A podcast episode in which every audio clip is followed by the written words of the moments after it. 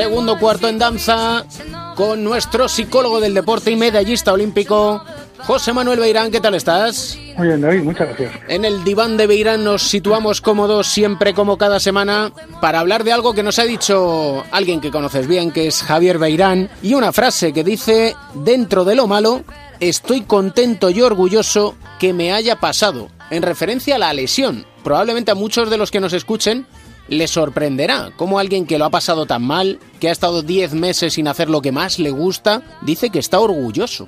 Sí, no sabes la cantidad de veces que he oído eso mismo, de lesionados, que he tenido contacto con muchos. Depende también de la mentalidad de cada uno y depende del nivel en el que estén jugando y cómo ha sido la recuperación. Eso es una de las cosas que se te quedan. Orgulloso no puede estar de que un día se torcía rodilla y se rompiera un ligamento.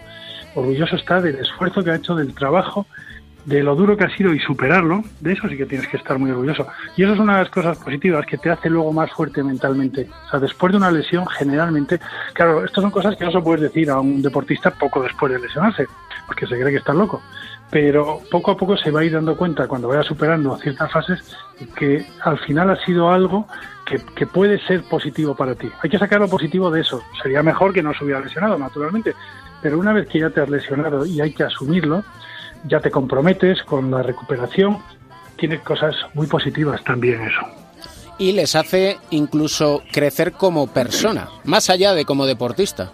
Las dos cosas, como deportista y como persona bien entendido y llevándolo bien por todo el entorno y, por supuesto por el mismo, por el jugador mismo, te hace crecer como persona y como jugador. Eso también es fundamental. O sea, todo el tiempo que estés parado por una lesión, tienes que estar mejorando en algo, en algo, en cualquier cosa deportivamente me refiero, ya no, ya no solo como persona, sino también deportivamente.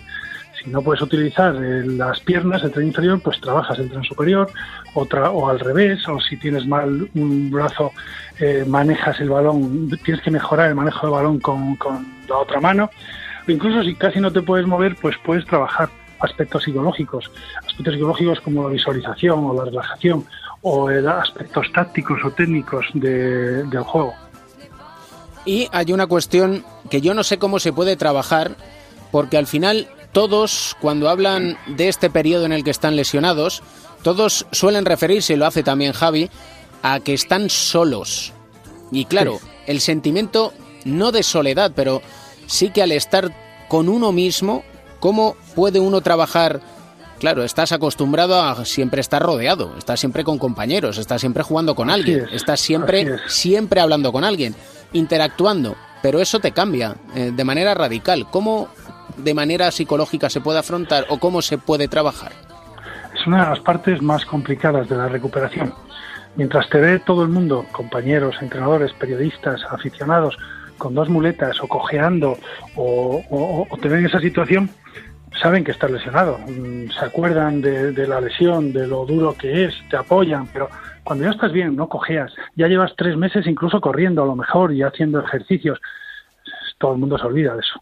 No, no es que se olviden, es lógico que sea así, pero el, deportista muchas veces tiene la sensación de que se olvida. No, no la prensa o los aficionados, muchas veces tu propio equipo, compañeros o, o entrenadores. Por eso es tan importante seguir relacionado con el equipo. Y no es que se olviden, es que el entrenador tiene que pensar en otras cosas. Tiene su equipo, otros 12 jugadores en ese momento. Los jugadores, por mucho que les duelan estar sin ese jugador, tienen que, que vivir el día a día de entrenamientos y de partidos. Entonces, lógico, que se le haga menos caso. Esa es una de las partes duras. Yo creo que lo más difícil para superar una lesión larga no es el dolor del principio o, el, dejar tu deporte, que también lo es durante un tiempo. Yo creo que lo más difícil es tener paciencia cuando ya empiezas a estar bien, cuando ya parece que estás perfectamente físicamente, pero todavía psicológicamente no lo estás, esa paciencia y luego superar esa, esa soledad o esa sensación de que, bueno, se está todo el mundo olvidando de mí y a lo mejor es que ya no soy tan bueno. Depende mucho de cada jugador, de lo que suponga para él el deporte, de si tiene otras cosas, además, en las que basarse. Me refiero a familia, amigos, estudios, cualquier otra cosa que tengas aparte del deporte. Porque si toda tu vida se basa en el deporte y tú, que es un error que a veces se comete, te estás valorando en función de ese deporte y de los éxitos de ese deporte, mientras no hagas deporte, da la sensación de que, de que no, no tienes tanto valor. Y eso no es cierto, eso no es así al revés, o sea, con todo el esfuerzo que estás haciendo tienes más valor incluso que antes que te iban las cosas fáciles. Y hay un momento en el que parece todo muy cercano, todo me refiero a la vuelta al deporte, a la vuelta al baloncesto, pero que a su vez está lejano. Es decir, lesiones de larga duración, como puede ser ahora el caso de Sergio Ayul. Hace siete meses que se operó, casi ocho. Está cerca su regreso, pero a la vez todavía le queda un largo trayecto o relativamente largo. ¿Puede un jugador controlar la ansiedad, ese deseo de volver antes de tiempo, con el riesgo que ello conlleva? Debe hacerlo. Y para eso está la gente que está alrededor. Si lo hicieras, si estuvieras tú solo, o todo el mundo eh, lo entendiera mal y lo que hacen es siempre darte la razón, verte que físicamente estás bien, porque yo, por lo por lo que veo, Sergio Jules está, está físicamente está muy bien, pero para eso están los médicos y para eso están los fisios y todos los técnicos que tiene alrededor, para pararle, para pararle. No para decirle, bueno, estás fenomenal, sí, estás fenomenal físicamente, pero hay que cumplir unos plazos, por muy bien que te encuentres. Por eso ese miedo que se tiene muchas veces en las lesiones de que cuanto antes me opere, eso es una decisión que la tiene que tomar el médico. Pero al final el plazo, prácticamente los plazos son los mismos.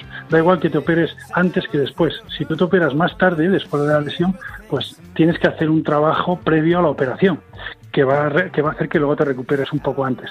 Y si, te, y si te operan nada más lesionarte, pues bueno, simplemente al final los plazos serán los mismos, se igualará luego unos meses más tarde y, estarás el mismo tiempo sin, sin, poder jugar. Por muy bien que te encuentres, que ese es el problema, que te vas a encontrar muy bien y hay que pararle. Y además también hay que cuidar mucho las expectativas.